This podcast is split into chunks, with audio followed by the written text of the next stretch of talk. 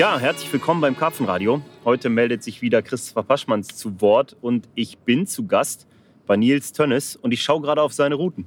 Hi Nils. Grüß dich. Hey. Hör mal, ähm, ich bin diesmal mal nicht am Mitangeln. Ähm, und ich glaube, das ist vielleicht auch ganz gut so, oder? Ja, das ist ziemlich gut. Wir haben eine recht kleine Stelle hier, äh, wo gerade eben zwei Routen hinpassen. Besser wäre eine, aber was nicht, die zweite ist halt immer irgendwie dabei. Ähm, vielleicht solltest du uns mal so verorten, wo wir überhaupt gerade sind hier. Du musst natürlich kein Gewässer nennen, aber vielleicht kannst du mal ein paar Infos geben, was findet hier gerade statt. Also wenn ihr es hinten im Hintergrund rauschen hört, das sind so die letzten Ausläufer dieses unglaublichen Sturmtiefs Sabine. Die dicke Sabine hat dicke alles platt Sabine. gewalzt. Hier stehen die Bäume noch. Auf jeden Fall ist es tiefster Winter. Du bist am Angeln. Genau. Wir haben ja einen recht kleinen Baggersee am Niederrhein, ähm, der recht alt ist, mit einem üppigen Fischbestand, wovon äh, ja, ein Fisch ein recht großer Ausnahmefisch ist. Ähm, und den gilt es jetzt zu fangen. Mein Winter war bisher echt super. Ich glaube, der beste Winter, den ich sowieso bisher hatte. Und äh, ja, wir hoffen natürlich, dass er heute noch kommt. Ja, das wäre natürlich extrem krass. Tatsächlich ähm, war das jetzt auch gerade so eine Spitze, als ich sagte, es ist vielleicht besser, dass ich nicht mitangel, weil du hast eine kleine Geschichte zu diesem Fisch, als Genau. das letzte Mal mal jemand mitgeangelt hat. Vielleicht äh, kannst du mal ein bisschen ausholen. Du hast, du hast ja schon eine kleine Kampagne am Laufen, oder? Ja, ich glaube, ich bin seit äh, ja, Ende Oktober hier zugange und war am 30.12. Mit, mit einem guten Freund hier angeln. Da habe gesagt, hey, pass auf, angel auf meinem Futterplatz. Ähm, ich befische eine andere Stelle. Ja, das hat er dann auch gemacht und wir waren nach einer Stunde hier, haben meine, meine Routen aufgebaut. Er war dann kurz bei mir, haben ein bisschen gequatscht und dann hatte er einen Biss. Ja, und dann äh, zog der Fisch in einen Baum rein und ja, der hatte nur leichte Routen bei. Ist ja eigentlich Winter, man rechnet nicht damit, dass man irgendwie riesengroße Fische fängt. Und äh, war dann am Kämpfen mit dem Fisch. Der Fisch war fest und wieder frei und wieder fest und dann im Kraut drin. Und dann kam der Fisch das erste Mal hoch und ich stand mit dem Kescher am Wasser und dachte, das kann nicht sein. Ja, und dann fängt mein bester Freund den größten Fisch des Sees innerhalb von einer Stunde bei der ersten Session. Ne? Ja, Wahnsinn. Auf deinem Futterplatz Auf halt. ne? meinem Futterplatz, ja. Aber das Phänomen ist doch so typisch, oder? Ja, das, eigentlich das schon. Ist, äh, das ist so eine, ich musste auch aus, aus solchen Erfahrungen lernen. Äh, du darfst, wenn du eine Kampagne machst und einen Zielfisch hast, einfach keine Leute mit freiem Kopf Nee. an diesen See Genau das ist das Ding Die fangen genau. den. Ja, das ist Ja. der freie Kopf gewesen, mit Ja. Sicherheit. Ja. Deshalb meine ich auch noch, es ist besser, dass ich jetzt gerade keine Routen drin habe, weil ich, das ist ja nicht mein Zielfisch, weißt du? Dann habe ich auch einen freien Kopf, dann wirfst du Das das Ding irgendwo hin und dann beißt das Teil. Weißt du, wie oft ich sowas Nichts. hatte? Unglaublich, ja. Ja, krasse Nummer. Ähm, also ich kenne die Bilder von dem Fisch ja, aber das ist, wie groß ist der Fisch jetzt? Ähm, der hatte an dem Tag etwas über 27 Kilo. Ach du Scheiße. Ja. Also sich vorzustellen, jetzt so im Dezember, Januar, jetzt im Februar einen Fisch mit über 27 Kilo zu fangen, ist natürlich eine ganz schöne Ansage. Ne? Das ist schon fett. Ja. Ja. Und ein geiles Gewässer noch dazu. Um das mal kurz zu beschreiben, komplett verästelt, viele Buchten, überschaubar, aber alles voll mit Totholz. Ja. Also wirklich ein geiles Teil. Und im Sommer halt recht viel Kraut. Das ist jetzt auch im Winter noch gewesen oder im Herbst halt. Ähm, ja, jetzt gerade geht es ein bisschen. Stirbt natürlich langsam ab. Mm, Ja, aber es macht das natürlich nicht einfacher. Ne? Es sind viele Spots, die da sind, wo die Fische sich zurückziehen können, wo die Ruhe haben. Aber jetzt hast du ja im Winter gut gefangen. Wie bist du vorgegangen? Was war deine Herangehensweise dann hier? Ich habe äh, zuerst zwei Plätze gehabt, die ich recht großflächig gefüttert habe. Und ähm, habe den einen Platz dann irgendwann aufgegeben und mich nur noch auf den einen Platz konzentriert und da recht punktuell regelmäßig wenig Futter eingebracht. Ja. Wie regelmäßig gehst du dann täglich hier hin? Oder? Alle zwei Tage. Über welche Mengen sprechen wir denn? Ähm, über 300, 400 Gramm. Also richtig wenig. Ja, auch, ne? ja. Ja. Ich habe die letzte Zeit, jetzt als es halt lief, ein bisschen mehr gefüttert. ja. Ähm, bin jetzt aber wieder runtergegangen mit der Menge, weil mir Okay. mein Gefühl halt sagt, dass weniger, ja in dem Fall halt mehr ist. Ne? Ja, ja, klar. Aber was fütterst du dann? Ähm, gecrushte Boilies und Dosenmais mit einem Schuss, Schuss Baileys. Okay. Das, Ein Schuss Baileys schmeckt, muss sein. schmeckt den Fischen Ja, ja. natürlich genauso wie uns. Ne? das ist geil. Du machst sie süchtig. Genau. Fang jetzt auf die Alkoholiker hier. Ja. Ja, jetzt äh, sehe ich natürlich, wo du hier hockst. Du sitzt hier richtig in so einer Bucht drin, oder? Das geht hier rechts nicht mehr weiter, ne? Nee, rechtes Ende, genau. Okay. Und du angelst auch beide Routen relativ klar in dieser Bucht drin, so. Genau, an einem Okay. versunkenen Baum.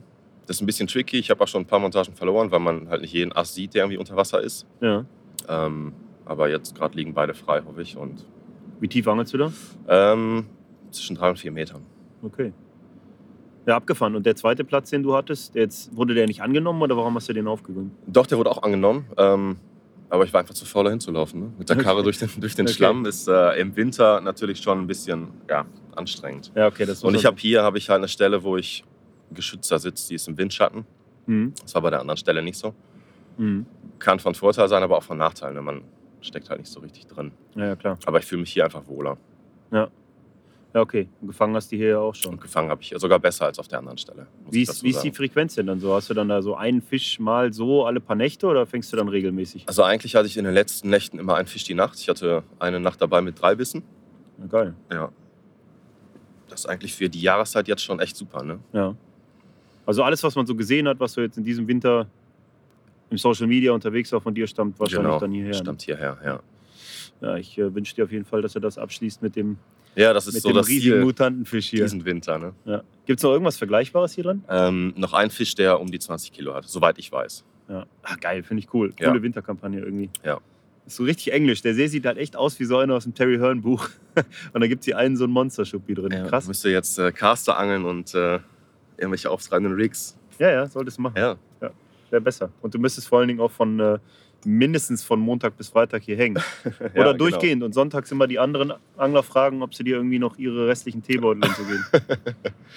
das Ding ist, hier sind keine anderen Angler. Die Ne? sind keine. Im Moment sind wirklich keine Anhang hier. Toi, toi, toi. Ich hoffe, das bleibt so. Ja. Aber ich denke jetzt so nach der Messe und äh, wenn es ein bisschen wärmer wird, dann wird es wohl losgehen. Ja, da werden die heiß. Die wollen ihr Tackle einweihen, Futter reinwerfen. Das Genau. Neue, ne? Ja. Das soll, das muss, Das muss alles weg. Das muss alles erstmal benutzt werden. Das kenne ich auch noch von früher.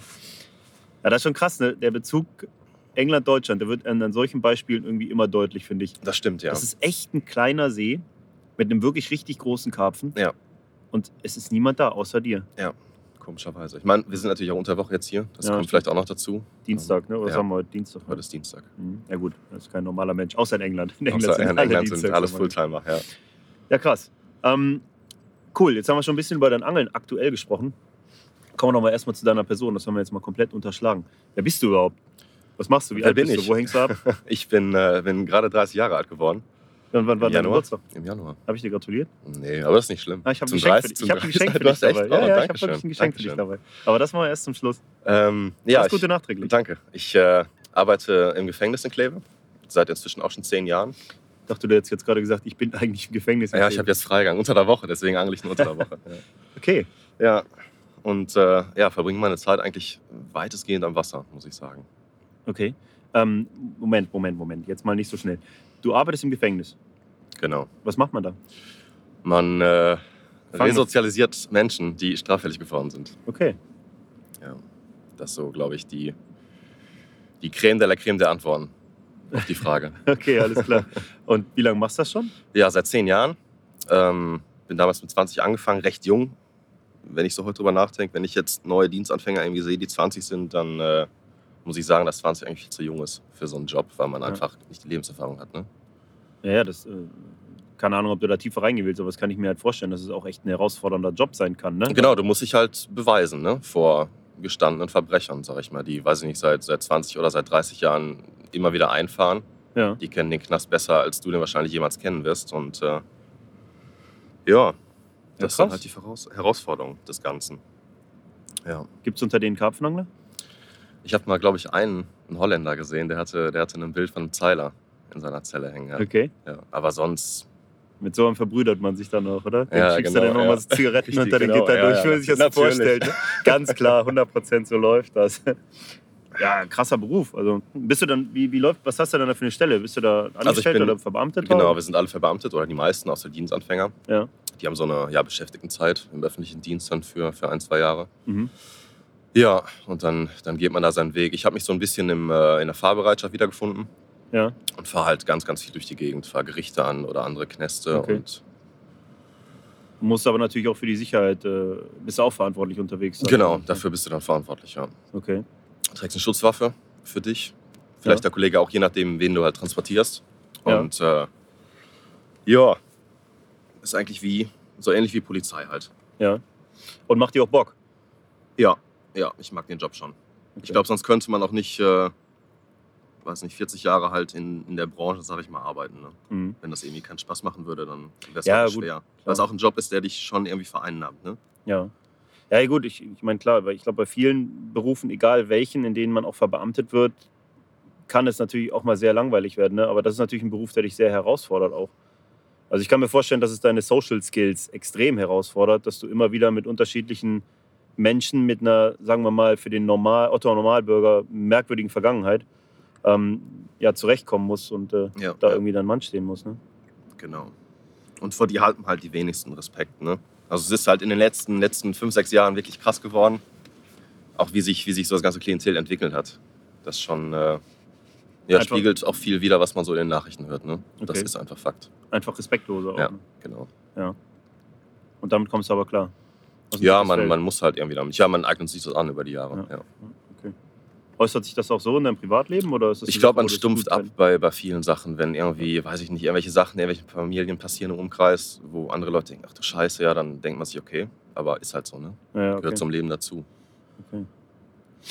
okay, also du hast kein Herz mehr, bist jetzt so ein seelenloser herzlos. Wanderer. Ja, ich, bin ich sowieso wegen meiner Haarfarbe, die sind sowieso alle seelenlos, aber Ach so, ist das so? zumindest sagt man das, ja. Ich dachte, das wäre gefärbt. okay, krass. Ja, und ähm, 30 Jahre alt bist du. Und Genau. äh, bist du einsam und äh, haust Nee, irgendwo im Wald? ich bin nicht einsam. Ich habe äh, ich hab eine Freundin seit ein paar Jahren. ja. Äh, wir wohnen zusammen in einem, in einem schönen Haus an einem alten Fluss. Hm. Ja, Du bist ja tatsächlich doch ein bisschen romantisch ein auch. bisschen, ja, genau. Ja, Muss man da rauskitzeln. das stimmt. Jetzt äh, kann ich mir vorstellen, dass du natürlich auch so der Region Kleve dann entsprechend kommst. Ne? Genau. Ähm, und da hast du natürlich auch mehr als genug Wasser. Es ist ja eigentlich fast naheliegend, dass du Angler geworden bist. Oder wie bist du in dieses Thema reingerutscht? Ähm, ich bin damals durch meinen Onkel da dran gekommen. Ja, ich glaube, so wie jeder junge Mensch irgendwie am Forellensee mit der Stipprute und äh, ja, dann hat es halt irgendwie seinen Lauf genommen. Ja. Aber tatsächlich familiär, dann äh, Genau. Onkel hat dich mitgenommen Ja. und dann ging es los. Ja, genau. Und dann halt mit Freunden. Aber eher natürlich ja, semi-professionell. Ne? Damals viel, äh, viel auf Raubfisch und dann waren ein paar Jahre Wettkampfangeln im Verein mit dabei. Mhm. Und dann dadurch ja, glaube ich, irgendwann ans Karpfenangeln. Weil Okay. die Fische halt früher als, als Kind, man hat die im Wasser gesehen. Ich dachte, mein Gott, ist das ein Riesenfisch. Man wollte den natürlich unbedingt fangen. Ne? Da reden wir dann so von Sechsfündern oder so. Ne? Wahrscheinlich, ja. genau. Und denkt sich, boah. ja. Ja, ist bei mir ähnlich gewesen. Aber was ich daran ja ganz cool finde, ist, das ist für dich jetzt natürlich totale Normalität, dass du da so den Einstieg dann irgendwie gefunden hast. Aber wenn heutzutage Leute ins Karpfenangeln kommen, gerade die Jüngeren, die beginnen halt damit. Die ne? beginnen damit, genau. Das finde ich immer echt schade. Also, Ja, man was soll man denen für einen viel. Vorwurf machen? Ja, Ich wahrscheinlich ja du auch kommst jetzt ja leichter ran an die Sache. Ja, ja, ne? klar. Ich würde wahrscheinlich jetzt auch mit dem Karpfenangeln Ja. beginnen, weil es einfach das Spannendste ist. Ja. Aber ähm, das passiert mir nicht selten. Dann redest du so mit gestandenen Anglern, die wirklich auch gut fangen, richtig gut unterwegs sind an den Vereinsgewässern. Die haben noch nie auf was anderes Mhm. geangelt als Karpfen. Das Ne? stimmt, ja. Und das sind halt Erfahrungen, die dann irgendwie auch fehlen. Aber ja, es ist auch so eine, so eine Sache, wie du halt groß geworden bist, sozialisiert wurdest. Ja. Kannst du dich erinnern, wie genau du zum Karpfenangeln gekommen bist? Ich habe damals zuerst mal mit Schwimmboot geangelt, an einem, an einem Baggersee bei meinem Opa in der Nähe. Und ich glaube, ich habe dann irgendwann zu Weihnachten eine Karpfenrute gekriegt mit einem Bissanzeiger. Ja, und habe mich dann auch, ich habe im Januar Geburtstag und bin im Januar, glaube ich, mit dem Zeug einen Tag später zum See gegangen und habe in die Mitte einfach ja, eine Rute reingeworfen mit dem Boilie. Okay. Und das war so der Beginn. Und danach dann gefangen? halt, nee, natürlich nicht. Ja, sag das nicht. Die Mitte ist oft gut. Ja, und dann habe ich halt irgendwann gebrauchtes Zeug gekauft. Und dann fing das so ein bisschen an. Okay. Ja, ist bei mir ähnlich. Ja, ich glaube, das war bei den meisten Leuten so. Ja, ich denke auch. Unserer Generation. Ja. Du bist ja auch noch knackige 30. Naja, gut, ich bin ein bisschen, ein bisschen älter als du. Ein paar Jährchen. Ist nicht, nicht wesentlich. Ja, Sagen wir jetzt mal nicht wie alt. Nee, aber ähm, bei mir ist auch so. Ich habe immer geiles Zeugs Gebrauch gekauft. Damals gab es noch. Gibt es heute noch Carp Mirror? mhm, ich glaube schon, oder? Damals hat der Achim Seiter das noch gemacht. Ja, ich glaube, der macht das heute nicht mehr. Ja, auf jeden Fall ähm, in der Carp Mirror gab es immer so eine Gebrauchtmarkt-Rubrik irgendwie, wo da Leute halt ihr Zeug angeboten haben. Und da habe ich mir echt viel Zeug gekauft. Ein gebrauchtes Zelt mal, richtig gute gebrauchte Shimano-Routen. Da gab es mal so äh, Bait Runner-Routen, die waren echt geil, gute Blanks.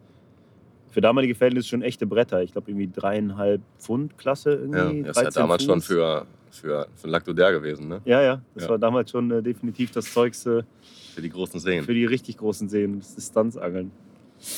Da gab es auch noch diese, ähm, wie hießen diese Shimano-Rollnummer? Die mit der extremen Schnurfassung, die Baitrunner. Baitrunner, oder? Baitrunner. Weißt du nur Baitrunner? Diese Diese silbernen, Daher die- kommt der Name. Ein Kilo wogen, aber irgendwie 1400 Meter 30er aufgenommen haben. Ja.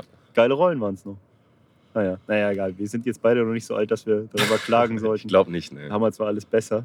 So ist es ja auch nicht. Ja, und dann ähm, ging es aber auch relativ zügig für dich so in die Branche rein. Du warst auf jeden Fall schon recht früh auch als Teamangler hier und da mal unterwegs, ne? Schon, ja. Wie ja, kam das zustande? weiß nicht, hat man damals mit den Leuten Kontakt gehabt, ne? Der Okay. Niederrhein ist ja recht klein eigentlich und äh, Du meinst, dass sich der Kontakt zur Szene irgendwo mit genau, da ja. reingebracht Ich hat? habe äh, angefangen für, für Cup Focus Artikel zu schreiben. Ja. Das waren so die ersten. Ähm, Kannst du dich erinnern, welcher dein, erst, dein erster war? ich habe den zu Hause auf jeden Fall, also zumindest das Magazin habe ich zu Hause. Ähm, Was war das für ein Thema? Ich erinnere mich nicht mehr, aber ich hab, kann mich erinnern, dass du irgendwann in einem Artikel aufgetaucht bist. ich glaube auch Winterangeln. Okay, Ja, wir haben damals an so einem ja, recht gut besetzten holländischen See geangelt okay. und äh, ja, dann darüber ein bisschen was geschrieben. Und dann hat das Ganze irgendwie seinen Lauf genommen. Wo, wo hast du angefangen? Du warst, du warst ja nicht nur bei einer Firma, ne? Genau. Also ich sage es jetzt gar nicht kritisch. Ich kenne die Hintergründe, aber vielleicht können wir da mal reingehen. Ich glaube, ich war zuerst bei Tasca. Tasca. Genau. Wie kam das zustande? Durch äh, Maurice Wilms. Durch Maurice Wilms. Ja. Schöne Grüße an der Stelle. Mit Genau. dem haben wir auch einen, Und gute Besserung, genau. ja, gute Besserung. Mit dem haben wir einen sehr, sehr guten Podcast gemacht. Der kommt echt gut an. Echtes Original, der Typ. Ja, das stimmt. Ja. Ja, durch den kam das Ganze.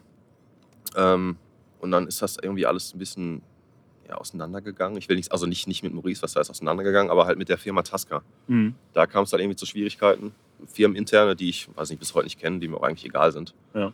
Ähm, ja, und dann an der Stelle mal, ist Tasca noch irgendwo präsent? ich Gibt's glaube nicht, Firma ich glaube, das war's. Tasca ist, äh, Die hängt schon noch hier und da an Wänden, weil das Zeugs noch irgendwo verfügbar ja, ist. Aber ja. Aber ich glaube, die, die Firma an sich, die ist, äh, die gibt es nicht mehr. Eigentlich auch schade, ne? Also auf jeden Fall zumindest das Zeugs, an das ich mich erinnere, da waren schon clevere Sachen Da dabei. waren, genau, da waren clevere Sachen dabei, ja. Mhm. Ja, und wie ging es dann weiter? Und dann haben wir uns mal irgendwann in Zwolle gesehen. Ich weiß nicht mehr genau, wann das war, ob 2013 war oder 2014. Ja. Kannst du dich erinnern? Mich zu, jetzt in Bezug auf Corda. Da, Genau. Ähm, 2013 habe ich da angefangen, also würde ich mal Dann davon war ausgehen, dass es wahrscheinlich 2014 oder 2014 2015 war. Naja. Ja, Ja, da habe ich dich gesehen und habe gedacht, oh, der Typ ist groß, der ist Der rothaarig, rote der passt Haare. perfekt Ja, ins genau. Team. seinen haben wir noch nicht. Ja, okay. Ja, und dann äh, hat es halt seinen Lauf genommen mit uns beiden. Ja. Jo. Inwiefern? Dann äh, hat man sich am Kanal getroffen. Kannst du dich daran noch erinnern? Ja, ja, Ja, klar. an so eine Session Ja gut, wir müssen das vielleicht mal, wir müssen das vielleicht mal ähm, in Worte fassen. Also tatsächlich habe ich dich dann in den damals sogenannten Background Support bei Corda geholt. Ne? Genau. Das war eher so die. Ähm, bei Corda hat man das damals so gefasst: man hatte Teamangler, die Rampensäue, die vor der Kamera rumgesprungen sind. Ja. Und dann hat man Leute im Background Support. Das waren verschiedenste. Da waren Leute bei, die gar keine Ambitionen hatten, irgendwie viel im Team zu reißen. Die wollten dann vielleicht auf Messen mit dabei sein, so eine gewisse Zugehörigkeit haben, haben natürlich dafür auch was bekommen. Es gab Leute, die sich halt dann da beweisen sollten, um später mal ins Team zu kommen. Und es war auch für, sagen wir mal, schon bekannte, hochkarätige Angler genau der richtige Platz, wenn sie eben nicht zu viel machen wollten und Genau. einfach nur so ein bisschen ein bisschen mitmischen wollten, undercover sein ein bisschen wollen. Tackle vergünstigt bekommen wollten Ja. oder halt günst oder gratis bekommen wollten, aber halt eben auch was dafür getan haben. Ne? Und ähm, da bist du dann erstmals gelandet, ne? Genau. Mhm. Ja, an die Kanalsession kann ich mich gut erinnern, aber da möchte ich gleich noch drauf zu sprechen kommen. Okay. Kanal ist auf jeden Fall noch ein wichtiges Thema hier. Ähm, Fakt ist doch, dass du mittlerweile auch voll, voll Teamangler bei Corda bist, richtig? Genau. Ja. Ja. So Mhm. den, den Weg ist dann halt gegangen. Ne? Hat jetzt lang gedauert. Ähm, ich habe da auch mit Andreas ganz viel drüber gesprochen. Irgendwie war es nie so wirklich ein Ziel, aber es ist halt für mich auch ein Stück weit so eine Weiterentwicklung, ne? dass man Ja. für sich halt auf dem, auf dem richtigen Weg ist ne? und Mhm. mit seiner Angelei vielleicht ein bisschen weiterkommt. Oder Okay. Andreas Hetzmanns-Eder, ne? Genau. Nachfolger von mir bei Corda. Auch an der Stelle mal ein Gruß, Andi. ja, Haschmanns-Eder, wie sie den nennen. genau, so wird er im Büro genannt im Lager. Ja. ja, den Namen war da weg. Ähm, nee, klar, du, du bist da jetzt nie einer gewesen, der ähm, sich zu sehr in den Vordergrund gedrängt hat, sag Nee, ich mal. gar nicht. Ne? Das ist auch nicht meine Art. Genau. Ja, so Understatement. Äh, was ich ja immer super sympathisch fand, aber ähm, du hattest auch nie so die, die Ambitionen, jetzt irgendwie ja, als Teamangler vorne mit rumzuspringen wie ein Wilder. Ne? Nee, Trotzdem haben wir aber ja einiges gemacht. Wir haben äh, Fotofeatures gemacht, wir haben zusammen ein Video gemacht. Genau. Deine Kanalangelei. Ja. Mhm. Ja, interessante Entwicklung. Es lief einfach so mit irgendwie. Irgendwie schon, ja. Du bist da so reingerutscht. Ja, ich glaube, wenn man das halt auch wird das Ding, wenn man sich äh, da nicht so den Stress macht, dann, dann klappt es auch meistens von alleine. Ne? Das ist ja bei vielen Dingen so. Ja, ist ich, jetzt hier bei der, bei der Zielfischangelei vielleicht ein bisschen es gibt ja dieses, aber ja, das, okay. Leute, es gibt ja dieses Law of Attraction. Ne? Wenn, du, wenn du es lebst und es fühlst, dann kommt es automatisch Mhm. zu dir. Ja. Wenn du es zu sehr willst, Dann, wird's dann wird es nicht passieren. nichts. Du, wirst es, du wirst kategorisch ausschließen. Ja. Ne? Du ziehst eher das Gegenteil an, weil du im Grunde unterbewusst Angst davor hast, Mhm. dass es nicht zutrifft Ja, oder ja, nicht ja. passiert. Ne? Also versuch das mit Bezug auf diesen Zielfisch. Ja. äh, ja? Das, Kriegst das du's hin? kommt schon. Ich Schaffst versuch's. das? Ja, ich versuch's. Traurig wäre ja gewesen, wenn du gesagt hättest, ja, mein erster Artikel in der Carp in Focus über das Winterangeln, der ging auch schon über diesen See, weil ich habe schon damals diesen Fisch ge ja, genau, vor, vor zehn Jahren. Mhm. Nee, nee, also du angelst jetzt nicht seit zehn Jahren auf diesen Fisch. Gut. Ähm, okay, jetzt habe ich natürlich gewisse Kenntnisse über diese Region. Und ich weiß auch, dass es dir hier in der Ecke nicht unbedingt leicht gemacht wird. Es gibt natürlich Gewässer wie, wie dieses jetzt zum Beispiel, wo ein paar Fische drin schwimmen. Und Genau. es gibt auch Gewässer wie das, was du erwähnt hast in Holland. Da hast du natürlich einige von diesen, ich sag mal, ähm, ja, wie nennt man sowas? Äh, ja, wie so ein Forellensee mit Karpfen. Das ist ja wirklich Gewässer, wo du Ja, ich glaube, ganz so krass nicht, aber, Ja, aber aber, schon- du, schon hast halt, du hast halt einen guten Bestand. Du kannst Genau. ja auch im Winter dann Fische fangen. Ne? Genau. Ähm, muss mir jetzt nochmal sagen, welcher See das ist. Aber das machen wir dann Machen wir nachher. später. Ja. Aber du hast natürlich auch einige von diesen sehr, sehr großen, sehr tiefen, sehr nahrungsreichen, sehr verkrauteten Baggerseen mit sehr wenigen Fischen, aber enorm großen darunter. Ne? Genau, da verbringe ich so meine Zeit im Sommer an den Seen. Okay. Warum? Weil die Fische einfach, einfach geil sind. Also die Fische sind es wert, die zu fangen. Ähm, die Arbeit, die dahinter steckt, die wird halt bei so einem Fang ja, belohnt. Ne? Man vergisst die Mühen dahinter. Mhm. Und ich weiß nicht, also ich glaube, jeder, jeder Baggersee beherbergt so ein, so ein paar Zielfische, die, äh, ja, die man einfach fangen möchte. Jetzt, ich will natürlich auf was hinaus mit meiner Frage. Ne? Ähm, ich stelle mal eine andere. Kannst du gut blenken? Ich kann sehr gut blenken, ja. Ich habe es Okay. die letzten Jahre sehr gut gelernt, ja. Okay, das fand ich immer, das muss ich jetzt mal aus meiner damaligen Korda-Perspektive mal sagen. Ich fand es bei dir immer total krass, dass du dich mit so einer Inbrunst an Gewässer gewagt hast, die dir so richtig in die Schnauze hauen. Ja. Einfach deshalb, weil sie undankbar sind, weil sie unverhältnismäßig wenig Fisch haben, wirklich echte, ehrliche Low-Stock sehen. Ne? Ja. Und dann ist es dir passiert, dass du eine ganze Saison intensiv an diesen Seen geangelt hast für eine Handvoll Karpfen. Mhm, genau. Und das hast du durchgezogen, ohne mit der Wimper zu zucken. Ja, Ich will nicht sagen, ohne mit der Wimper zu zucken, aber weiß nicht, man zieht es halt durch. Ne? Ja, du hast, das hat Ist dich halt vielleicht auch ein bisschen, bisschen so ne? von, vom Berufswegen so, dass du einfach diszipliniert bist Mhm. und ja, dein Ding halt durchziehst. Ja. Und ich meine, am Ende des Tages hast du ja sehr viele gute Fische an diesen Seen gefangen. Es ist ja nicht so, als hättest du dich da irgendwie äh, einfach nur durchgeblenkt. mhm. Aber ähm, ich will jetzt mal anderen Leuten diese Perspektive vermitteln. Wenn man sich wirklich einer Sache widmet und konsequent an so einem dünn besetzten See durchzieht, dann kann es dir passieren, dass du da 10, 15 oder mehr Nächte gar keinen Hub bekommst. Ja. Nichts fängst. auf jeden Fall. Und äh, parallel dazu ist man dann in der WhatsApp-Gruppe, zum Beispiel jetzt dieser großen Corda-Team-WhatsApp-Gruppe, die es damals gab, gibt es heute noch, schätze ich, ne? Und ähm, wird dann dazu geballert mit den Erfolgen der anderen. Man macht Instagram auf, man macht Facebook auf, man macht YouTube auf, was auch immer. Alles ist voll mit Alles ist voll Karpfen. mit Fisch, ja, genau. Nur man selber sitzt da und, äh, Und blenkt, ja. und Das blenkt. ist halt, ich glaube, das ist so das Einzige, was, was schwierig ist, was, was früher wirklich besser war, als die Sachen noch nicht gab. okay. Ich glaube, man hat sich da weniger unter Druck gesetzt. Ne? Ja. Das ist halt so ein, so ein Phänomen, ich weiß, heißt als Phänomen, aber das ist so ein Punkt, glaube ich, der, ähm, der schon nervig ist Mhm. oder der einen unterbewusst unter Druck setzt. Ich, ich kenne das gut. Ne? Also Mhm. ich habe das immer versucht so zu halten, dass ich mir, dass mich mir ein wirklich schwieriges Gewässer ähm, vornehme, aber parallel dazu auch immer noch irgendwo ja, mir ein dickes Fell anangel. Ja, ja das, Gewässer, das, das ich- musst du auch, ja, Ja. auf jeden Fall. Das ist, glaube ich, äh, ich, ich will das auch gar nicht runterreden bei dir. Ich habe da immer Respekt vor gehabt. Ne? Also es ist so eine Sache, die doch inspirierend ist, zu sehen, dass, dass du dann halt so diszipliniert bist, das so knallhart durchzuziehen. Ne? Das fand ich immer gut. Klar, aus der Perspektive Marketing wäre es dann cool, wenn man jedes Wochenende einen fetten Fisch hat, um Ja, damit das Werbung zu machen. für, für sowas kontraproduktiv. genau, ja, das aber stimmt. ähm, das ist halt auch nicht die Geschichte, die man erzählen kann. Du kannst man- halt am Ende des Tages eine Story erzählen. Ne? Aber man lernt halt auch in der Zeit echt viel dazu. Also ich würde jetzt heute nicht mehr so angeln, wie ich, wie ich halt vor vier Jahren da geangelt habe, sondern würde es komplett anders machen. Wie Und das meinst ist, halt, das ist halt so ein Punkt, ähm, ja, der dazu beigetragen hat, halt, dass man jetzt heute so, wie man angelt, angelt. Ne? Mhm. Ähm, ich habe damals recht viel im Herbst geangelt, auch im Spätherbst, November, Dezember. Mhm. Und das ist so eine Zeit, die ich halt heute meiden würde, weil die einfach Für diese Lowstock-Gewässer jetzt. ja, besonders. also jetzt, ich kann halt nur für den See sprechen. Ne? Das wird bei anderen Gewässern mit Sicherheit anders sein. Ja. Ähm, aber halt gerade da bringt es das nicht. Das ist zu viel Aufwand für, für zu wenig Ertrag. Okay. Wo, Man, man kann es leichter haben. Ich weiß nicht genau. Vielleicht sind die Fische einfach gesättigt oder Ich glaube, das ist ein guter Punkt. Ich kann mir vorstellen, dass ein so produktives Gewässer mit so viel natürlicher Nahrung ist im Herbst sehr tricky. Vor allen Dingen, wenn halt mehrere Leute den Futterplatz aufbauen. genau. Ja. Das äh, macht die Sache nicht einfach. Komm mal. Schirm schon fliegen. Wie hieß nochmal? Sabine. Sabine. Sabine. walzt gerade über unser Brolli. Achtung, Sabine, bitte tritt hier nicht drauf. Ja, das wird sein. Äh, Ich meine, wenn wirklich dann noch andere Angler hinzukommen und ihr Futter da reinschmeißen, was dann nicht nur ein Kilo sein wird bei den meisten, ähm, macht das nicht einfacher. Mhm. Und ich habe äh, jetzt gerade in Zwolle mit, äh, mit Etienne Gebel auch darüber gesprochen. Und der sagte das auch. Also ich, er meint, dass die Fische im Herbst nicht mehr diese, diese Fressattacken haben wie früher. Man muss dazu sagen, dass Etienne Gebel hier aus der Region noch kommt, Genau. auch viele dieser Gewässer Ja. kennt und äh, Auch die Ja. gleiche Art von Gewässern beangelt. genau, auch ein, auch ein Futterangler ist, ne, ein sehr erfahrener Futterangler an, an diesen Gewässern ist. Äh, ja, klar, ich meine, ich, ich schreibe es ja selber in meinem Buch. Ich habe die Erfahrung gemacht, dass, ähm, dass der Sommer eigentlich die beste Zeit ist, um mit sehr viel Futter zu arbeiten Mhm. und der Herbst ganz und gar nicht.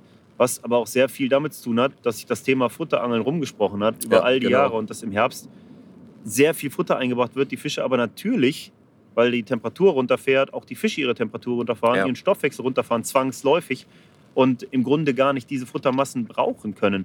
Das Ding ist, wenn man dann allein, also eine Alleinstellung hätte, an diesem Gewässer komplett alleine sein Futter einbringt, dann kann diese, dieses Futterangeln auch im Herbst super produktiv sein. Ne? Ich habe es diesen, also letzten November bemerkt, da war ich der Einzige, der wirklich über Futter geangelt hat und das war unvorstellbar, was dann möglich ist. Ja. Aber ich habe auch genau das Gegenteil gemerkt. Dann freut man sich auf den Herbst und seine Futterkampagne. Es sind vier oder fünf andere Leute sehr aktiv am, am Wasser. Ja, und man fängt alle paar Mal angeln, mal einen Fisch. Ne? Ja. Und das, obwohl die Fische voll am Platz sind, sich zeigen, die sind einfach satt.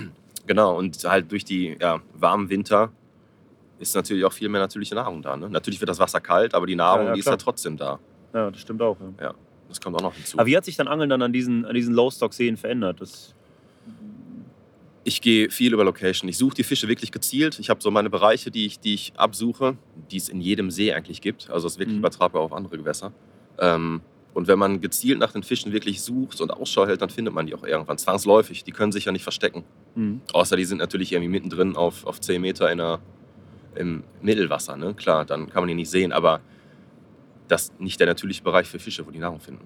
Also, da liegt ja eine ganz, ganz wichtige Aussage drin, die, glaube ich, der absolute Schlüssel aller Angler ist, die ich in den letzten Jahren erlebt habe, die wirklich einen Switch in ihrem Kopf hatten und die sehr viel erfolgreicher wurden in sehr kurzer Zeit.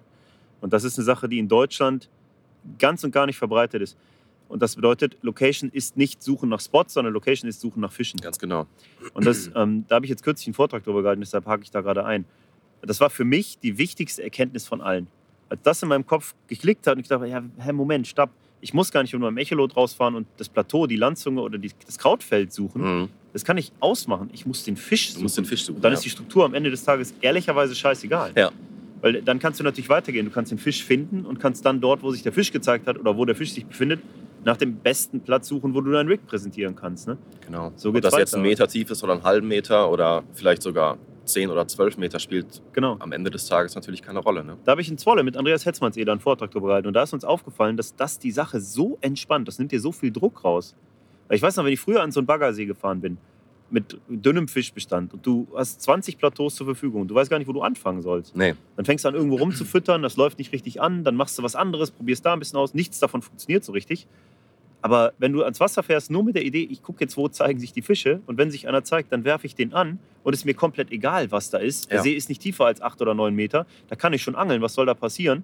Dann sinkt das Rig auf, sagen wir mal, fünf Meter oder so in dem Areal, kommt einigermaßen sauber auf, kommt es krautig auf, werfe ich halt nochmal irgendwo, bis ich einen Spot habe, wo es sauber präsentiert ist. Ja, und fange auf die Art plötzlich Fische. Ja. Das ist eine Sache, die für viele Leute komplett unglaubwürdig ist, aber das ist der Weg. ja, dann und du bist damit natürlich auch Ja. effektiver, als dich wirklich irgendwie ein Wochenende ja, an ein geiles Plateau zu setzen, Ja. wo eine Top-Kante ist mit Muschel und allem, wo aber einfach kein Fisch ist. Ja klar. Was Ja. bringt dir das? Was bringt dir die Struktur, wenn sie für den Fisch aktuell halt einfach nicht interessant Genau. ist? Ne? Okay, ja, klar, ist eine spannende Herangehensweise. Ich kann mich erinnern, ähm, du hast dann plötzlich angefangen, Updates zu schreiben für Corda, in denen du wirklich viele Fische aus einem ganz bestimmten, sehr dünn besetzten Gewässer hattest, in sehr kurzer Zeit. Und wir haben dann telefoniert und du sagst es ja, ich habe angefangen, die Fische zu finden. Ja. Und äh, ich beangel die super effektiv, da wo sie sind, mit ganz wenig Futtereinsatz. Und Ja, das, das genau. knallt, ne? Ja. ja. Ja, krass. Fand Und so kann man halt seine, seine. Sessions auch ein bisschen äh, kürzer planen. Ne? Also ich bin damals in der Zeit wirklich nur für ein paar Stunden losgegangen, morgens halt zum See hin, Mhm. habe die Fische gefunden, habe geangelt, habe ein, zwei weggepickt und war dann wieder, ja, wieder zu Hause. Ne? Ja. Und das halt auch gerade für Leute, die, äh, die berufstätig sind und am Wochenende wenig Zeit zur Verfügung haben wegen Familie und Kindern, ähm, auch eine Option. Ne? Sondern einfach die Fische wirklich zu suchen, wirklich dann ein, zwei Stunden gezielt zu beangeln und Ja. dann ein schönes Wochenende mit der Familie zu haben. Ne? Ja, das ist genau mein Ding. Ne? Das Ja. ist absolut 100% meine Angelei. Ne? Und ich muss sagen, wie du es ja auch gerade sagst, obwohl du normalerweise die Wochenenden geklopft hättest, sage ich mal, es ist ja auch viel effektiver. Ne? Auf jeden Fall. Man hört ja oft solche Sachen wie, ja, Zeit fängt Fisch, du bist ja gesponsert, du kriegst ja Köder, so viel du willst und dieses alles. Ja, aber was bringt das alles? Ach, gar Also, nichts. Ich habe das so oft gesehen, dass, dass auch talentierte Leute im Grunde eine ganz lange Zeit ins Ausland fahren, aber trotzdem nicht so richtig was geregelt bekommen, Mhm. weil sie einfach irgendwie. Hat mir Alex Kobler zum Beispiel, mein Kumpel Alex, hat mir Ja. das mal erzählt. Echt ein herausragender Angler, der aber in seiner Phase, in der er so lange unterwegs war, ja auch oft einfach faul wurde und das auch eingestanden hat, wo er sagt, ja, du fängst dann einfach an, die Sache auszusitzen. Das funktioniert aber nicht so richtig. Ne? Und äh, das, das bemerkt man ja oft. Die Leute klopfen Wochenende auf Wochenende, dann sind da mal drei, vier bei im Jahr, die richtig knallen. Mhm. Aber am Ende des Tages ist das halt. Äh, Ja. Erstens, du lernst nichts oder zumindest nicht viel. Nee, nicht viel. Zweitens, du verballerst ziemlich viel Zeit für relativ wenig. Ja. Und viel Futter unter Umständen auch noch. Ja. Und das ist halt auch so ein Ding. Also ich glaube, ich habe in den letzten zwei Jahren weniger Futter gebraucht als in den, äh, in den Jahren zuvor. Mhm. Du bist echt kein Futterangler, ne? Nee, gar Also nicht. es ist komplett mittlerweile Gar ja, nicht. wenig effektives Futter. Ja, äh, das fing damals am Kanal an mit wenig Futter und hat sich dann halt irgendwie auch ja, durch die Baggerseen gezogen. Ne? Mhm. Jetzt hast du schon angesprochen, Kanal. Dazu möchte ich jetzt mit dir zu sprechen kommen, weil das ist ein so ein Ding, mit dem ich dich total im Kopf verbinde, weil du das jahrelang sehr, sehr intensiv gemacht hast. Ne? Ähm, die Frage, die ich dir auch damals schon gestellt habe: Du kommst aus der Region hier, hier gibt es riesige Fische, es gibt unheimlich geile Fische an großen Baggerseen, aber du bist trotzdem weit über eine Stunde gefahren, um an so einem schäbigen Kanal irgendwo in Holland Ja. abzuhängen. Genau. Warum zum Teufel? Weil Kanalangeln irgendwie seinen eigenen Charme hat. Ne? Das wird, glaube ich, auch jeder Kanalangler bestätigen. Auch gerade Andreas, der, der nach äh, Holland gezogen ist wegen Korda und an den belgischen Kanälen da rumhuscht. Äh, Kanalangeln ist halt echt so ein, so ein Ding für sich. Man Was- liebt es oder man hasst es, glaube ich. So ein Zwischending gibt es nicht. Entweder bist du voll dafür oder du hast da gar keinen Bock drauf und Okay. verbringst deine Zeit lieber in der Natur. Also ich kann es schon nachvollziehen. Ich finde Kanalangeln auch geil. Es ist eher so das Ding, warum fährst du ausgerechnet an diese Kanäle so eine lange Strecke, wo du doch an so vielen tollen Gewässern vorbeikommst? Aber das ist wahrscheinlich ähnlich wie die Frage, warum fährst du ausgerechnet an den See in Frankreich sechs Stunden, wo du Genau, in wo diesen du- sechs Stunden an 100 Ja, anderen ja, Gewässern vorbeikommst? ne? Ja. Aber was macht für dich denn diesen, diesen besonderen Reiz am Kanal so aus? Die Umgebung, die Schiffe, die Fische Mhm. auch natürlich sind, ja, ich will nicht sagen Charakterfische, aber schon halt Fische für sich, ne, die immer in gezielten Bereichen immer wieder gefangen werden. Ähm, große Fische, auch kleine Fische, die, die speziell sind, Mhm. ob sie jetzt irgendwie speziell aussehen oder weiß nicht, da gibt es zig, zig verschiedene Varianten von Fischen. Ähm, Es ist schon irgendwie insgesamt so die Story dahinter, ne? ja, ja, schon. Weil das, wenn, wenn du sagst Fische, dann bedeutet das ja schon, dass du auch wissen musst, was für ein Bestand da ist. Du musst ja schon auch Informationen darüber haben, um das reizvoll zu finden. Ne? Ja, Mut, Informationen, ich glaube, äh, da sind wir uns beide einig, die kriegt man irgendwo her. Ne? Also inzwischen wird es wahrscheinlich noch wenig Gewässer geben, über die es halt keine Informationen gibt, außer den Rhein vielleicht. Mhm. Man weiß nicht, was im Rhein schwimmt. Ähm, aber in Kanälen sind halt auch zumindest die großen Fische viele bekannt. Mhm. Jetzt hast du in Holland größtenteils geangelt, ne? Ja, wenig in Belgien, genau. Aber Belgien hauptsächlich- kam so die letzten, letzten zwei Jahre zwischendurch mal für eine Nacht dazu. Ja. Wie hat deine Kanalangelei ausgesehen? Was, wie, wie hast du das strukturiert? Bist du da auch für Morgensessions hingefahren? Ich oder? bin teilweise auch für Morgensession dahin gefahren, ähm, war früh da, habe dann mit PVA-Sticks meine Routen gegen die Spundwand geworfen oder, oder halt für irgendwelche Features, die da in der Nähe waren. Mhm. Ja, und habe dann meine Fische gefangen. Aber da hast du nicht nach Fischen lokalisiert, ne? Nee, das ist auch am Kanal recht schwer. Also zumindest, ähm, wenn man gerade im Winter unterwegs ist oder, oder früh im Jahr, Mhm. dann wird es wirklich schwer, die Fische zu finden. Im Sommer, dann ist es auf jeden Fall möglich, weil die sich natürlich überall zeigen, unter der Oberfläche stehen. Ja. Ähm, aber gerade so in den, in den Monaten von Januar bis ja, Anfang April oder November bis Anfang April wird es äh, wird's recht schwer. Und das ist auch eigentlich die hauptsächliche Zeit, die ich da verbracht habe. Okay. So die Wintermonate. Mhm. Um dann halt die, die wärmere Zeit doch wieder hier bei dir in der Region zu angeln. Ja, genau. Jetzt kann ich mich erinnern, du hattest einmal so einen richtigen Hattrick, ne? Du hattest einmal echt eine total abgefahrene Session. Wie ist das gewesen? Du hast doch mal, ich glaube, zwei oder sogar mehr große Fische an einem Morgen oder so gefangen? Genau, ähm, 240er innerhalb von einer Stunde, ja. An einem holländischen Kanal. War für damalige Verhältnisse schon echt abgefahren. Ja. Ähm, aber das war auch so aus der, aus der Not heraus eigentlich. Ich war vorher mit einem Kumpel ähm, an einem kleinen Parksee da angeln, wo nichts ging. Mhm. Und dann sind wir weiter zum Kanal äh, und haben dann für so eine Hafeneinfahrt geangelt. Und Mhm. Hafeneinfahrten sind im Kanal wenn man die hat, auf jeden Fall Gold wert. Das ist immer ein Versuch wert. Mhm. Ja, gerade im Frühjahr, nee, warte, ich glaube Gerade im März oder so, ne? War, ja, ich glaube Anfang, Anfang März, ja. Ja. Ende Februar, Anfang März. War auch ein sonniger Tag. Äh, die Sonne hat schön geschienen. Ja, und dann haben wir einfach da geangelt. Auch das erste Mal an der, an der Stelle. Und dann kam die fette Doublette. Ja. Krass. Ja, das sind natürlich Dinge, die es dann irgendwie auch ausmachen. Wenn du solche Erlebnisse zwischendurch hast, dann, äh, dann baust du natürlich auch Vertrauen auf und glaubst an die Angelei da und Genau. hast dann noch Bock, ne? Ja. Aber ihr habt auch eine richtige Clique gehabt, ne? eine eigene WhatsApp-Gruppe und alles, eine richtige Clique, mit der ihr euch auch ausgetauscht habt zu diesem Gewässerkomplex da, ne? Genau, und das waren ein paar Leute, von denen äh, welche schon seit, weiß nicht, 25, 30 Jahren da angeln. Mhm. Die kennen die Kanäle natürlich. Ähm, und wir sind dann halt irgendwann dazugestoßen. Mhm. Auch nett von denen, dass sie einen so, ja, ich sag mal, aufgenommen haben. Ist heute auch nicht mehr Mhm. selbstverständlich, dass einem so viel Es- Respekt entgegengebracht wird. Gerade mit Informationen über, über irgendwelche Gewässer oder Erfahrungen, die man halt über wirklich über Jahrzehnte sammelt. Ja, ja das, da hast du recht mit. Was ich eigentlich noch bemerkenswert daran finde, ist, dass dieses, da, da schließt sich ja so ein bisschen der Kreis. Ne?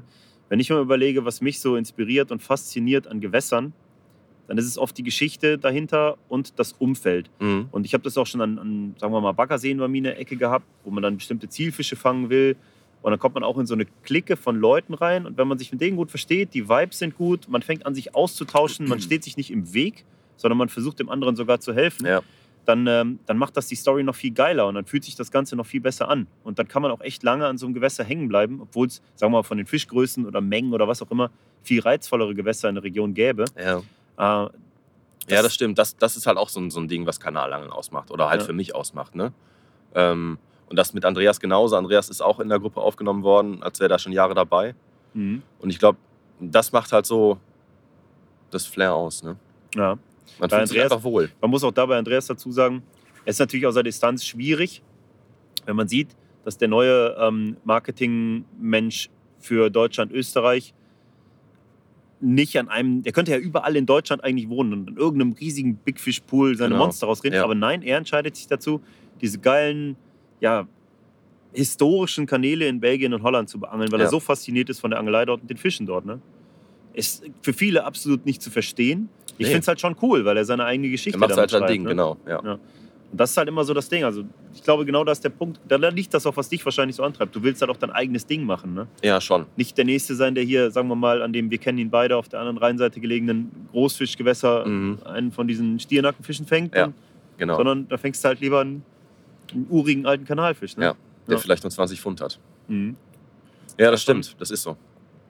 Schon eine interessante Herangehensweise. Aber das passt auch wieder so ein bisschen ins Bild. Ne? Ich glaube, dass gerade in der aktuellen Zeit und durch Social Media und dadurch, dass so ungefähr jeder Zweite irgendeinem Team in irgendeiner Form angehört, Mhm. werden große Fische in der öffentlichen Wahrnehmung immer irrelevanter. Es ist halt eher so, Der wird gefangen, gut ist. Man ja, hat es es ist so die gesehen. Story und, dahinter. Ja, ja, wenn, der, wenn der Angler in der Lage ist, wenn er, ein gewisses, wenn er Charisma hat und der in der Lage ist, das, was ihn antreibt, auch zu zeigen und zu verkaufen, dann kommt er an. Mhm. Auch wenn, das gar nicht, wenn er damit gar nicht in die Öffentlichkeit drängt, sondern wenn er eine Story zu erzählen hat, dann, dann funktioniert das Ja, Ganze genau. auch. Ne? Das äh, finde ich schon spannend, ja, dass da viele Profile. ist halt wie mit dem, mit, dem, mit dem Video von Sven Ine. Weißt du, ob du das gesehen hast? Ja, Wahrscheinlich ja, schon. klar. Mega Video. Mhm. Und ich glaube, das macht so, das zeigt so ein bisschen, was Kanalangeln wirklich ist. Ja, du halt- meinst den Clip, den Alex ja, Kohlmann- genau. Mhm. Ja, mega Teil. Auf Hat jeden mir Fall. super gefallen. Ja. Und sobald man das sieht und man hat schon mal am Kanal geangelt, denkt man sich, boah, ist schon, hat Bock gemacht. Mhm. Aber halt die Fahrerei bis nach Holland ist, äh, ja, irgendwann geht es halt auch ins Geld, ne? Das kommt auch noch dazu. Und wenn man dann für, für weiß nicht, Nachtangeln oder für ein paar Stunden Angeln 200 Kilometer fährt, Mhm. dann wägt natürlich ab, ne? Weil du hast meistens dann auch eher eine Nacht geangelt und nicht irgendwie ein ganzes Wochenende irgendwo, ne? Meistens immer nur eine Nacht, ja. Also Ja. selten, selten waren zwei Nächte. Jetzt muss ich sagen, ich habe in Zwolle ein ähm, Pärchen getroffen, die kenne ich hier bei mir aus, von, von ein paar Gewässern. Die haben auch einen dieser Kanäle, an denen du auch geangelt hast, befischt. Und die erzählten mir, dass sie wirklich die gesamte Saison, also die haben da viel geangelt, Mhm. keinen einzigen Karpfen gefangen haben. Krass. Die sind jetzt erst recht angespornt und wollen natürlich in der nächsten Saison nochmal richtig Gas geben. Wollen noch deutlich mobiler angeln. Und ähm, ich glaube, von dem, was, was, was mir ähm, der Kerl so erzählt hat, hat er auch ganz, gute, ganz gut geblickt, woran es jetzt gescheitert ist. Okay. Aber ähm, was würdest du sagen, ist der Schlüssel am Kanal? Wie, wie gehst du dieses, so ein Gewässer an? Weil ich meine, die Fische springen dir da nicht in den Kescher. Dazu ist der Bestand zu dünn an diesen Kanälen. Ja. Je nachdem, welche Jahreszeit ist. Ne? Also wenn es irgendwie Mai, Juni ist und die Fische, die sammeln sich langsam zum, zum Leichen, dann, äh, dann findet man die und kann die auch wirklich gezielt beangeln mit Single Hook Beds. Ähm, aber auch sonst würde ich, würde ich definitiv auf wenig Futter setzen. Ne? Ich habe, wenn ich dann da war für eine Nacht, weiß ich nicht, 200 Gramm Boilies mitgehabt. Okay. Und die habe ich meistens noch nicht aufgebraucht.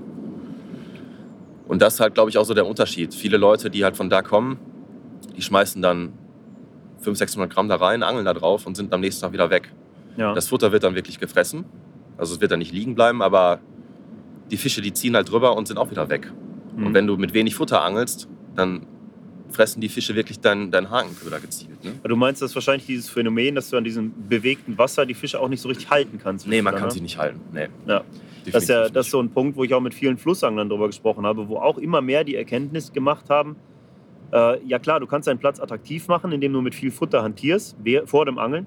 Mhm. aber ähm, denk bloß nicht, dass du die Fische in der Strömung lange halten kannst. Die werden Nee, über den Platz nicht. gehen, die nehmen einiges auf, aber die ziehen weiter, auch Ja. wenn noch was liegt. Ja, glaube ich auch. Und äh, ich glaube, dass das echt Und da muss man sich ja wirklich fragen, ob, ob ähm, es dann was bringt, so einen Platz wirklich über, über Wochen vorzubereiten, am Fluss oder am Kanal. ja. Weiß ich nicht. Mhm. Also wenn es nicht irgendwie halt Hotspots sind, wo sich die Fische sowieso viel aufhalten, macht es wenig Sinn. Also das ist so meine Meinung oder auch meine Erfahrung, die ich, die ich gerade am Kanal gemacht habe. Ne? Ja, denke ich auch. Ich meine, das Gute ist, dass an diesen Wasserstraßen die Fische halt auch immer viel bewegen. Ne? Ja. Ich bin absolut kein Kanalfachmann. Jetzt hatten ja äh, Marc Dörner und Andreas Hetzmannseder hatten dann äh, einfach besser ein Audio-Coaching zweiteiliges zu gemacht. Ich habe mit Sven, Di- Sven Ine auch schon Audio-Coachings dazu gemacht. Und ähm, die Jungs haben, also sollte man sich auf jeden Fall anhören, wenn man an dem Thema noch Interesse hat. Wir können auch mal eins dazu machen. Es ist ein mega Thema.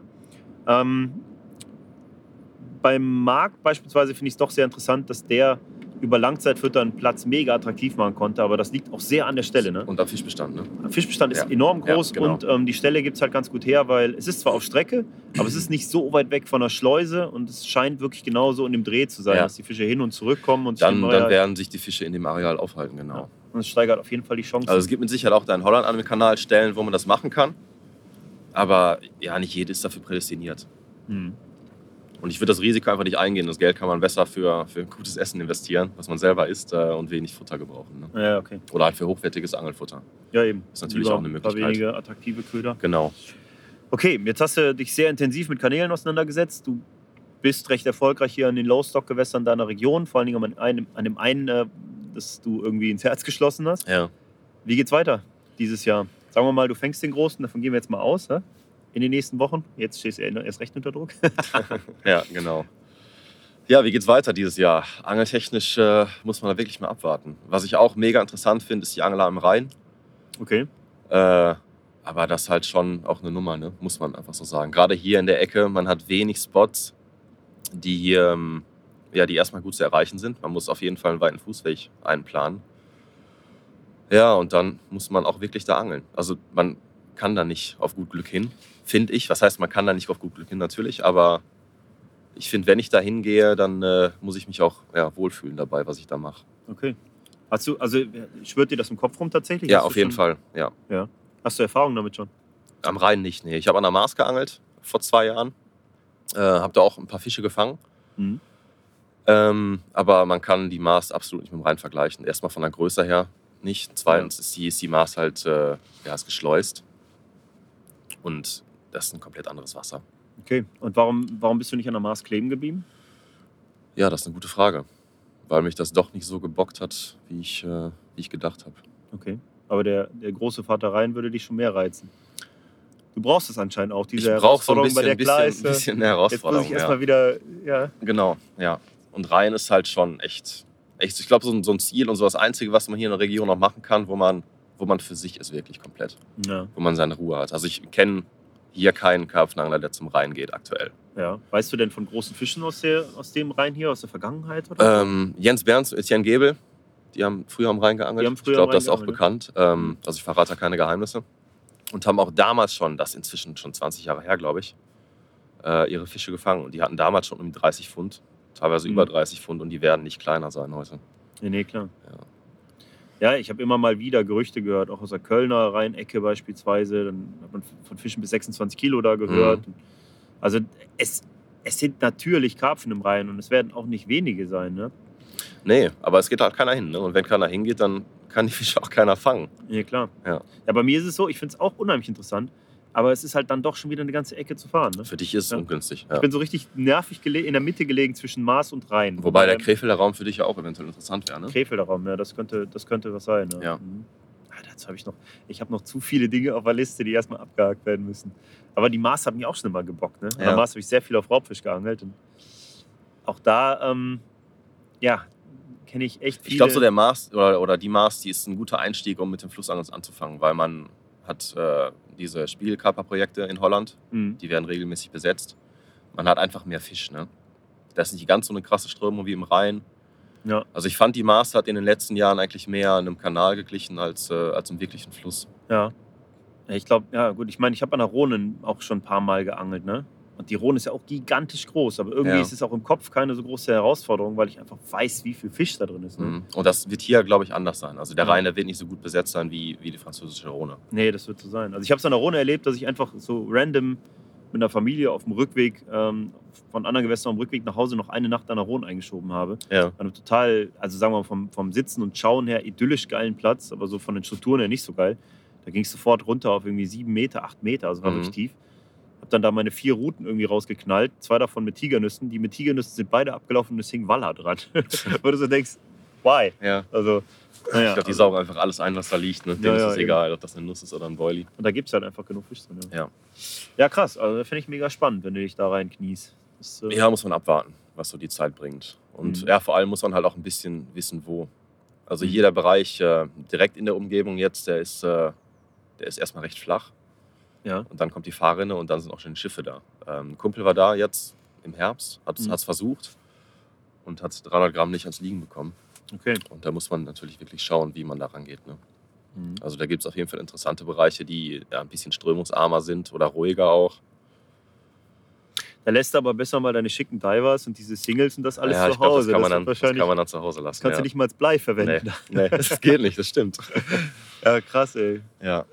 Ja, finde ich spannend. Aber es ist ja auch genau das, was es ausmacht. Du brauchst halt diese, diese Kontraste zwischen, Zwischen feiner, feiner englischer Ja. Winterangelei und, äh, und grober Flussangelei mit einem Zweier Curveshank XX oder Whitegap XX, Ja. einem langen Vorfach und einem dicken Blei da dran, ja. Mhm. Aber wenn man dann Fisch fängt, dann kann halt wirklich alles dranhängen. Ne? Von einem halben Kilo bis zu vielleicht auch 30 Kilo. ja Man weiß es nicht. erst mal vor. So Ja. ein abgeranzter alter Schuppenkarpfen. Den keiner vorher irgendwie gesehen 33 Kilo aus Ja. dem Rhein, alter Vater, ey. Dann hörst du auf. hat. Man muss nur rangehen, ja. Ja, klar. ja, inspiriert hat mich Etienne ein bisschen auch äh, ins Wolle jetzt. Und der sagte, irgendwann wird einer kommen, ein junger Bursche, der Energie dafür hat und der wird es durchziehen. Und der wird auf jeden Fall auch so Fische fangen. Ja, klar. Und das ist bleibt. ja schon passiert alles. Ne? Ja. Vieles davon ist nicht veröffentlicht, weil die Leute sich da. Also ich weiß genug, ne? Weil Gerade aus der Karlsruher Ecke und so, durch die, dadurch, dass die Carp-WG da am Ja, Rhein gelegen ja. hat, noch zu der Zeit, wo sie da war, im Rheinhafen und so. Ich meine, klar, der Hafen ist noch was anderes, Mhm. aber die Fische, die in den Hafen ziehen, die kommen ja nur aus dem Die Fluss. kommen aus dem und Fluss, genau. Die Die, die sind sagen da. dir, was möglich ist. Ne? Ja. Und da, sind, äh, da gibt es so geile Stories. Ne? Da gibt es die Stories von diesen von dem bekannten Hafenwärter, der irgendwie bekannterweise 26 Kilo hat und daneben taucht ein Schuppi auf, der einfach so bombastisch viel größer Ja. ist, dass die Ja. ganze Szene nur noch davon spricht. Und ja, solche Sachen, ne? Dich, ähm, das, das gibt einem schon. Äh Hat seinen eigenen. Charme, ja, auf jeden Fall. ja, du sagtest gerade, Etienne hat dich da inspiriert, was die Rheinangelei angeht. Genau.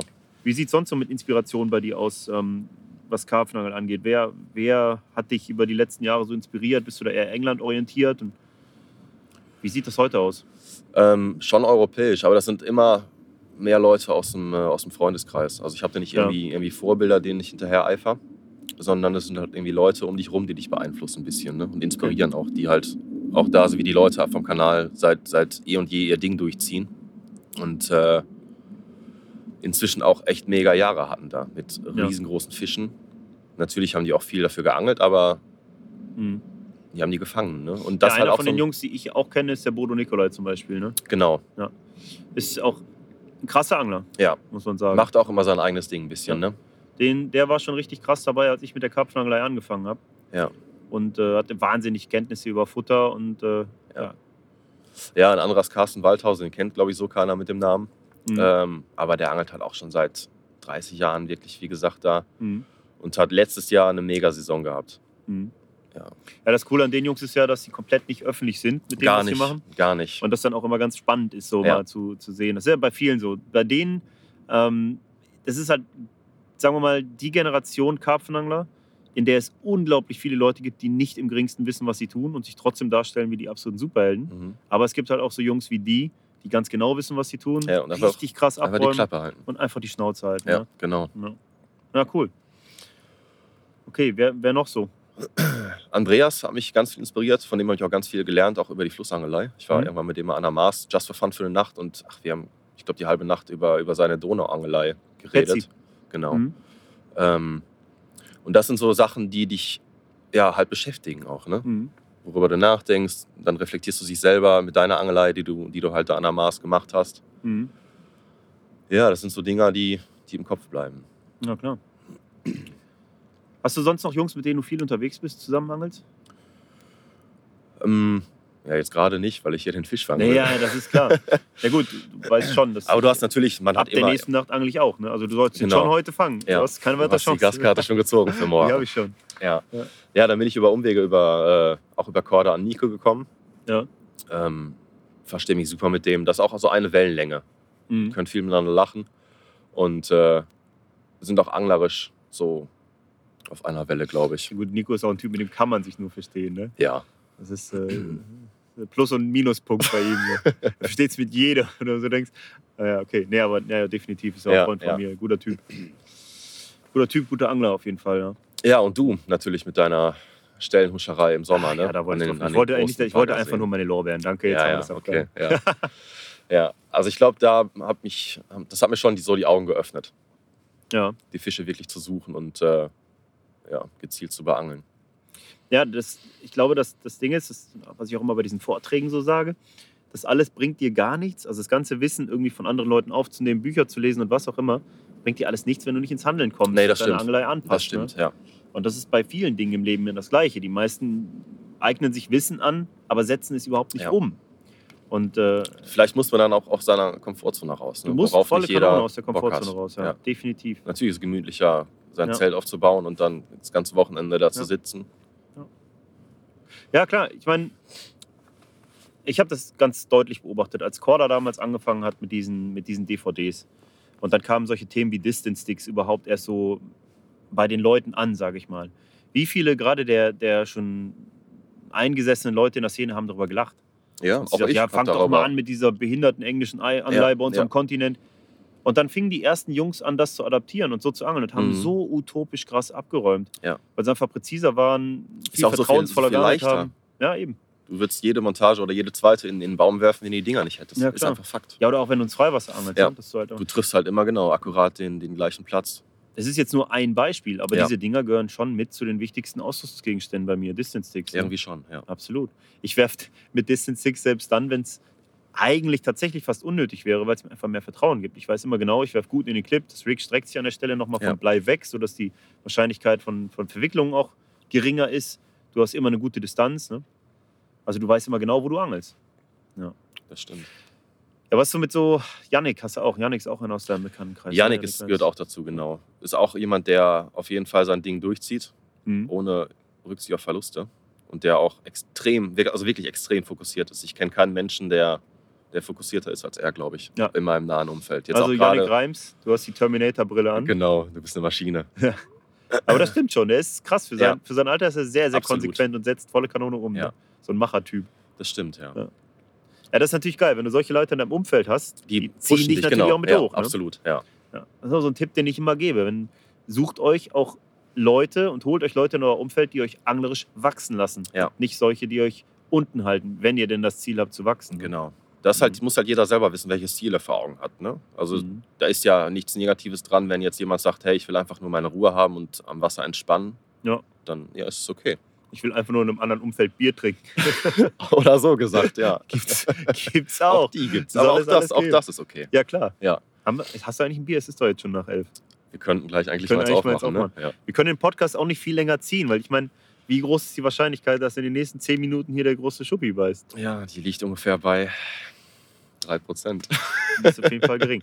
Nee, ähm, ich habe es eben schon angekündigt, du bist 30 geworden, aber Genau. das hatte ich tatsächlich gar nicht am Zettel. Hättest ja mal sagen können.